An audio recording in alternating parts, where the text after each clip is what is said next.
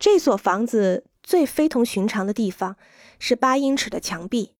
作为概念的中心部分，它创造了一个庭院而不是前院，还有锥体外分离的三层塔楼，允许我们通过一个大的后门门廊离开主房间。在塔楼外的一个走动会为我的设计室提供一个真实和心理上的隔离，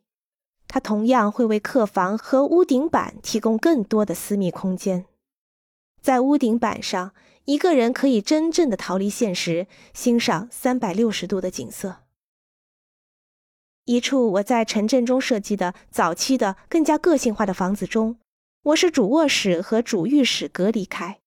这需要一个人穿越开向起居室的藏书室。它听起来很奇特，但是我的目的是利用帕拉迪奥建筑形式的设计的戏剧性。这种设计制作了一个大的中央活动空间，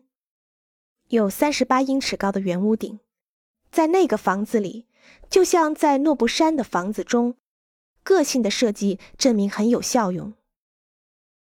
当出售的时候，比起那时候那座城市卖的其他房子，它的每个房间每平方英尺都获得了最贵的价格。